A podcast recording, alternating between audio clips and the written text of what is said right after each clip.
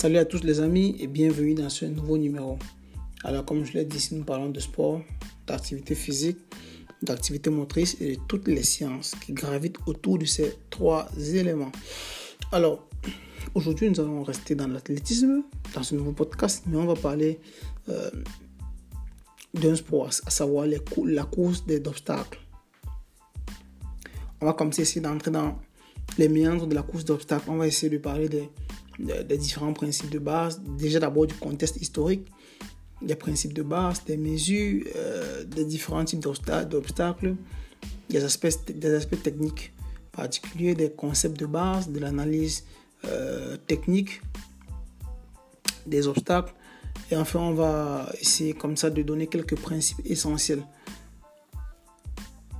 en ce qui concerne cette discipline, sans, sans bien évidemment oublier un peu de, un peu de didactique en ce qui concerne les, les la course d'obstacles. Alors, partons avec le contexte historique. Il faut dire que euh, les premiers obstacles étaient fixés au sol. C'était vraiment fixé au sol et, et devaient être, disons, euh, euh, surmontés ou bien dépassés à tout moment. À tout moment. Et en il faut dire que les, les, 110, 110 hmm, mètres haies sont présents depuis les premiers Jeux olympiques en 1896. Et c'est les 400 mètres haies des hommes depuis les, les, deuxièmes Jeux olympiques, donc en 1900. Il faut dire que la première course de haies féminine, à savoir la, les 80 mètres haies, s'est déroulée euh, aux Olympiques de 1928. Quant, à, quant, à, aux 400 mètres femmes, c'est depuis, euh, depuis les, les Jeux Olympiques de 1984. Maintenant, en ce qui concerne les principes de base, il faut dire que les obstacles sont placés à des distances fixes. Quand je dis placer, ça veut dire disposer, hein, disposer sur, sur la piste d'athlétisme à des distances fixes. Il faut dire que les coureurs, les, ceux qui, les, les, athlètes, les coureurs de haie, en fait, euh, d'obstacles, doivent, disons, adapter leur technique à, cette, à ce genre de situation. Et chaque, disons, chaque haie a une euh, exécution euh, technique personnelle. Chaque coureur, je veux dire, chaque coureur a une technique d'exécution personnelle qui est en accord avec, euh, disons, les impératifs biomécaniques. Alors, en ce qui concerne les, les, mesures des, obstacles, on a d'abord les obstacles hauts et les obstacles basses. Les, basses, les, obstacles et les, les basses obstacles, pardon. En ce qui concerne les, obstacles hauts, on a hum, les 100 mètres et femmes, les 100 mètres et femmes qui ont une distance de, déjà qui, qui, ont une hauteur de, de, de 84 cm et une distance, une distance de, de 8 mètres 50. Maintenant, on les 110, mais 110 est homme. Donc, veut dire que les 100 sont pour les, 100 sont pour les femmes, les 110 sont pour les hommes. Qui ont, les, 110, les 110 ont une hauteur de 100, 106 cm avec une distance de 9 mètres 15. Ça, c'est les, les obstacles Maintenant, les bases obstacles. On a, euh, les 4, on a pour les femmes, chez les femmes, les 400 qui ont une hauteur, qui ont une hauteur de, 76 cm et une distance de 35, 35 mètres. Et les 400 mètres, 400 est hommes qui ont une distance, qui ont une hauteur déjà d'abord de, de, 91 cm avec une distance de 35 mètres identique. Venons aux, aux aspects techniques euh, qui sont essentiels ou particuliers, disons comme ça. Il faut dire qu'ici, il, ne s'agit pas de, de, Il s'agit de courir et non de sauter. Et les aspects techniques euh, rythmiques sont... Euh, les aspects techniques et rythmiques sont suivants. Les deux faces... Il faut dire que euh, les c'est les deux faces d'une même pièce, d'une même médaille en fait, qu'il faut développer. Parce que le coureur d'obstacle est un coureur de, courte distance. Le coureur d'obstacle est un coureur de courte distance. il y a une différence technique entre les obstacles élevés et les, différents, et les bas obstacles. Les les, obstacles hauts et les, obstacles basses. Maintenant, la question est de savoir si est-ce que les, les, hommes et les femmes sont, sont-ils, euh, disons, dans les spécialités relatives, euh, les obstacles sont, sont, comparables. Parlons un peu de, déjà de, de, de, parce qu'il y a une différentiel de 100 mètres. Chez les hommes, chez les hommes, on a, on a disons, euh, en tant que record, on a, on a, on a Jackson, on a oui, on a Jackson qui a en, 100 mètres en fait. Oui, en 100 mètres, on a comme ça euh, euh, chez les hommes Jackson qui a fait 10 mètres, qui a fait, euh, je vais dire quoi, 10, 10, 10 secondes 29. 10 secondes 29. On a aussi Néhémie qui a fait 10 24. Chez les femmes, on a Zagocheva qui a fait 11 31. Donc, on voit qu'il a fait 9, 11, 24. Et maintenant, passons au concept de base. Il faut dire que les obstacles, le passage des obstacles doit être aussi proche, aussi proche, le plus proche possible de la course de proximité. De la piste pour maintenir le barycentre en pâture et la parabole de, de dépassement de l'obstacle il faut dire que pour l'obtenir, pour obtenir tout cela, l'athlète doit, disons, se détacher, donc, euh, se détacher loin de l'obstacle. Déjà, maintenant la parabole du, dépassement. Il faut dire que l'obstacle doit être euh, distribué pour, donc pour, pour, dépasser, pour, parce que pour dépasser l'obstacle, l'athlète fait une il fait le mouvement de ses, de ses jambes euh, fait une parabole pour dépasser l'obstacle il y, a une, distribution de deux tiers avant l'obstacle et un tiers après l'obstacle. Le décollage s'effectue avec la deuxième étape, tandis que la première est appelée euh, encore euh, la, phase de, jambe d'attaque. Maintenant, faisons une analyse technique de la première, étape. La jambe d'attaque, ou la jambe attaquante, fait euh, face à l'obstacle avec le genou très haut et complètement fermé. Et s'ouvre rapidement de haut en bas comme pour donner un coup de pied avec le talon. L'obstacle lui-même. La jambe s'appelle, la jambe, disons, la, la, jambe va prendre un peu de, un peu de terrain, un peu de centimètres en fait, après l'obstacle, en limitant comme ça le, mode, en limitant, comme ça euh, le temps de vol il faut dire que dans le contact au sol du pied de la première jambe, il y a, la rigidité, il y a la rigidité comme ça. Et la rigidité de, disons, de, de, de, euh, comment je vais dire, du mollet qui est renforcé et qui doit subir un, impact très violent sans créer aucune flexion, sans créer comme ça aucune tension au niveau de l'articulation du genou. Tout cela parce que l'articulation du genou pour éviter un, un, euh, un abaissement excessif du barycentre du corps humain. La deuxième étape, c'est que après avoir surmonté l'obstacle, il faut réouvrir lentement, s'ouvrir lentement pendant euh, le, passage du genou qui se termine sous la poitrine de l'athlète. Parce que l'athlète se retrouve finalement dans la phase finale la phase finale où, il, y a, un soutien, disons, d'une étape de fonctionnement normal, prêt pour une nouvelle phase d'impulsion. Toujours, euh, euh, disons, en deuxième phase, il faut dire, euh, contrairement à ce, qui, que j'ai dit précédemment, dès que la, la, deuxième phase est conclue, le décollage se fait, il faut dire que le décollage se ferme complètement au niveau du genou alors que la cuisse s'ouvre à 80 euh, degrés sur le plan frontal par rapport à celle de la première étape et de façon à ce qu'elle soit parallèle à l'obstacle. Cette ouverture ou rotation de la seconde étape est dictée pour ainsi, en dit par le pied que immédiatement après le décollage, la, la, pointe du pied tourne vers l'extérieur en déclenchant ainsi la modification du, compartiment euh, cuisse, de la jambe.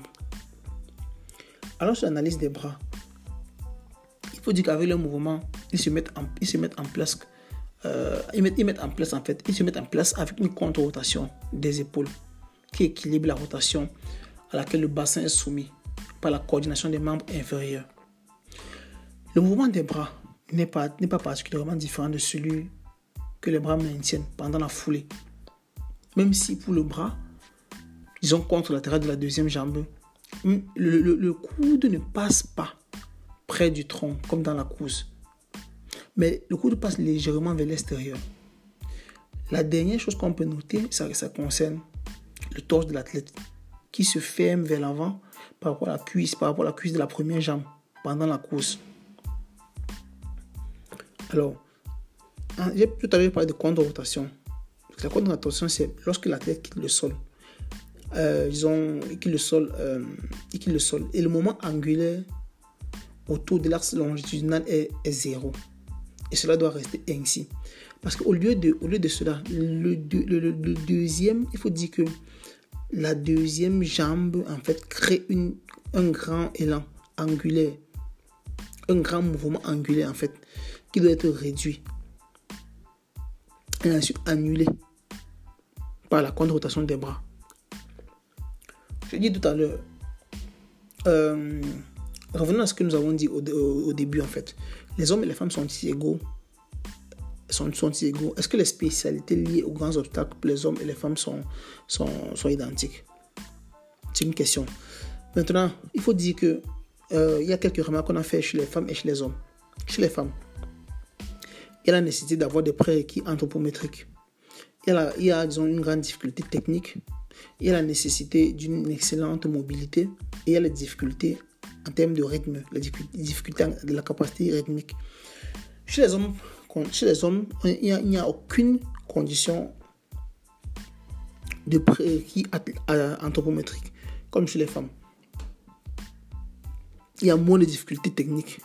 Il y a, euh, il n'y a vraiment pas de mobilité articulaire. Par contre, chez les femmes, il y a une grande mobilité, il y a une nécessité de mobilité articulaire. Et de même titre que les femmes, il y a aussi une, difficulté du rythme, de maintenir le rythme en fait.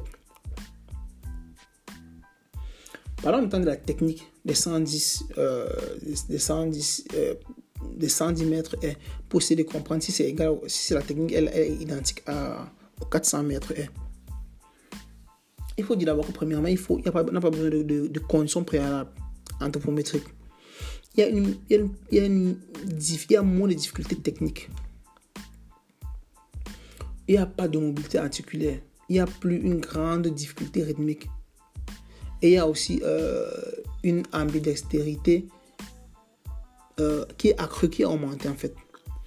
Parlons du rythme. Il faut dire que le sens du rythme des, obstacles devient essentiel. Parce que c'est une capacité, le rythme qui doit être en même temps entraîné avec la technique, en même temps que la technique. Parce qu'il s'agit d'une condition euh, d'un prérequis en fait qui est, qui est euh, disons, qui est euh, utilisé de façon différente, soit dans les obstacles hauts que, que les obstacles bas. Parlons de la rythmique du, du, du, du 110, du, 100, du 110 mètres. Il faut dire que qui sont généralement les, les, les obstacles hauts. Il y a trois pas. Il y a trois pas.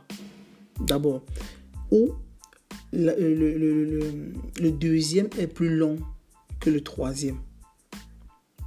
Le deuxième est plus long que le troisième. La troisième marche est plus longue que, la, la, deuxième marche est plus longue que la troisième.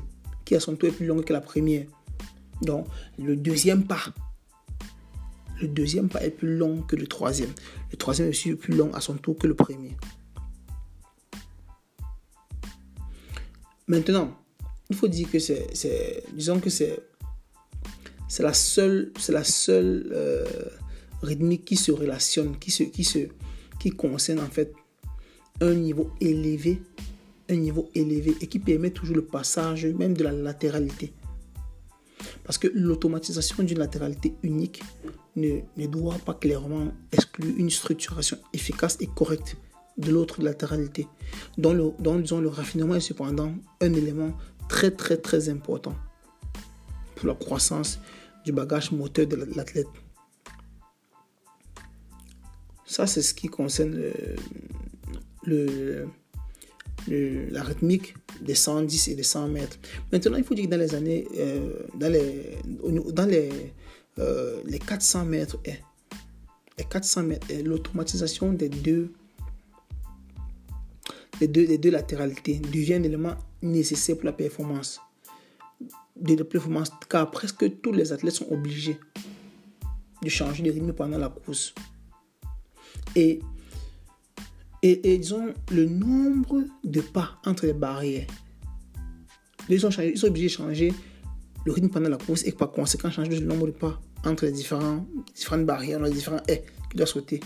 Et par conséquent aussi, ils doivent modifier la technique de passage, de, la technique de passage de la haie afin de maintenir un niveau élevé de la performance.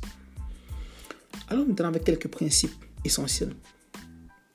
Il y a premièrement le choix du rythme en fonction de l'amplitude naturelle du pas pendant la course. Premièrement.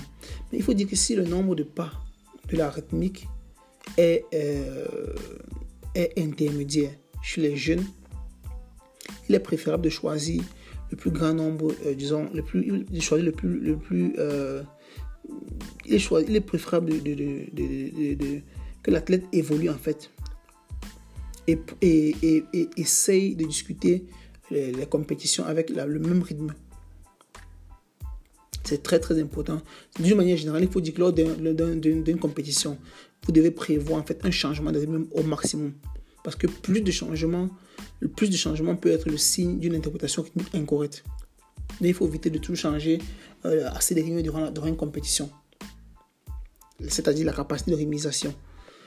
Alors maintenant sur la didactique il faut dire que la première étape consiste à s'habituer à, à courir sans avoir la peur des, des obstacles, des, des, des, haies. Donc, ici, ça consiste à former au courage. Encourager, encourager à, pousser les gens à, courir sans avoir peur des obstacles. C'est la première étape. Lorsqu'on veut transmettre, lorsqu'on veut éduquer les, jeunes à la, pratique de, la course, euh, la course des obstacles. Maintenant, il y a, aussi, euh, parce qu'il faut dire que cela demande des, dispositions rythmiques initiales, les prédispositions à une, bonne capacité de rythme. Après, maintenant, il, faut que la progression didactique doit conduire l'apprenant à courir sur des, sur, des, sur des haies avec des auteurs, avec des auteurs qui sont, qui sont adéquats à, son niveau de, de, à, sa, à, sa, capacité motrice, mais avec des, différents, avec des différentes distances. Maintenant, en ce qui concerne la didactique sans obstacles, il faut apprendre les, les, disons il faut apprendre déjà euh, les allures de course vers le haut, ensuite vers l'avant. C'est important. Ensuite, il y a le, fond, parce qu'il y, a le fonctionnement et le détachement sans obstacle avec une adresse, de, une adresse progressive qui permet l'impulsion de décollage vers l'avant. Après, il y a trois, disons, trois pas de course. Euh, on peut faire trois pas de course et, on décolle sur, 3, sur 30-40 mètres. Cela, c'est important parce qu'il faut effectuer avec une rotation. En rotation, les deux avec, euh, disons, la rotation euh, des deux côtés, soit de gauche comme de droite. Ensuite, il, y a, il faut faire quatre pas. Vous avez compris, on fait d'abord dans la didactique sans obstacle, on fait trois pas, ensuite on fait quatre pas de course et on saute dessus. Et on décolle sur 30 ou 40 mètres. Ensuite, on fait cinq pas de course et on décolle sur 40 ou 50 mètres. Ceci, c'est, cet, élément, il faut, il faut l'exécuter avec une rotation soit de gauche comme de droite. Ensuite, on passe avec 7 euh, ou 8 pas, euh, les pas initiaux de course avec euh, un décollage. Et suivre, et suivre, disons, 3 étapes de course avec un décollage sur, sur, 30, sur 40 ou 50 mètres. Bien évidemment, effectué avec, en rotation avec un décollage de, de, droite ou de gauche. Euh, enfin, la course et le décollage sans obstacle sont importants, mais avec des contraintes spatiales. C'est très important, les contraintes spatiales, d'espace, en fait. Ensuite, disons que euh, la formation avec les obstacles, en fait, est, important. La course et le décollage avec le franchissement d'obstacles supérieurs ou non conventionnels. Ça, c'est tout, tout dans la didactique euh, sans obstacles. Et maintenant, il y a les petites compétitions, y compris les relais, sur deux ou plusieurs obstacles. Dans le but, comme ça, d'habituer les enfants à, la comparaison et, au contrôle des vitesses plus élevées. Ensuite, il y a l'utilisation des différentes euh, mesures et distances pour former, euh, pour apprendre, euh, disons, le concept d'espace et du temps. Ensuite, il y a, on peut avoir les allures, les allures latérales sur, les passages, en fait, les passages d'aller et retour, en fait, comme, en faisant des navettes, en fait, sur les, sur les obstacles de sur, 6 ou 8 obstacles hauts de 60 ou 50, 50 ou 60 cm et qui sont distants de, de, de, 80 ou 100 cm aussi. Enfin, on a aussi les. On peut aussi bien évidemment faire des passages euh, centraux sur les obstacles de, 6 ou, sur 6 ou 10, sur, un nombre de 6 ou 10 obstacles avec une hauteur de, 50 ou 60 cm de haut bien évidemment, euh, qui sont distants de presque 1 mètre, avec une allure, avec les disons, euh, quelques sauts, quelques sauts euh, alternés avec des passages, un passage externe et, central. Maintenant, l'enseignement avec des obstacles. Il faut, il faut, il faut premièrement une, une adaptation progressive des obstacles aux hauteurs et distance de compétition. Dans le même temps, il faut, il faut une stratégie qui, il faut des stratégies qui peuvent, mettre, peuvent être mises en œuvre pour la sensibilisation du mouvement. La sensibilisation du mouvement de franchissement de l'obstacle par des, examens de statistiques et de dynamique. Des examens, des examens statiques pardon, et, de, et, de dynamique avec l'utilisation des obstacles. Dans la phase de, de dans la phase de, de, consolidation, on peut avoir recours à une, utilisation des stratégies de, rythmique pour euh, la formation, c'est-à-dire euh, un entraînement comme ça avec euh, de, 5 ou 7 pas. Maintenant, finissons le podcast avec quelques règles, les règlements. Il faut dire que toute compétition doit se dérouler dans le couloir de chaque, de chaque, chaque concurrent doit rester dans son propre couloir. Chaque athlète doit sauter chaque obstacle. Le non-respect de ces règles entraînera une disqualification. Il s'agit également d'une disqualification pendant le déroulement de l'événement. Qu'il soit intentionnel ou non, il faut éviter de nuire de quelque façon à, l'adversaire. Parce que euh, ça, les, les, dommages causés à l'adversaire euh, sont, sont, passables de, disqualification.